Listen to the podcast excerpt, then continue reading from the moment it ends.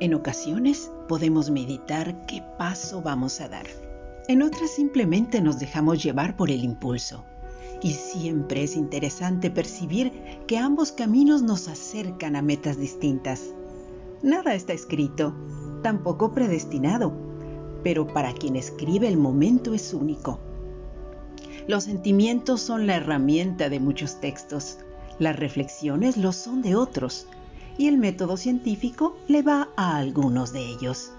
Nunca te escapas de la forma cómo captar la realidad desde la perspectiva del otro.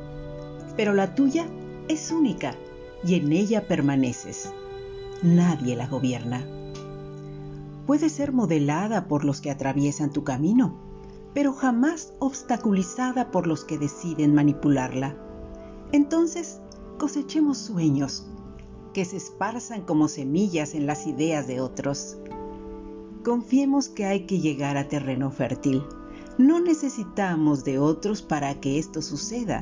En nosotros está la vitalidad para dejarlas florecer.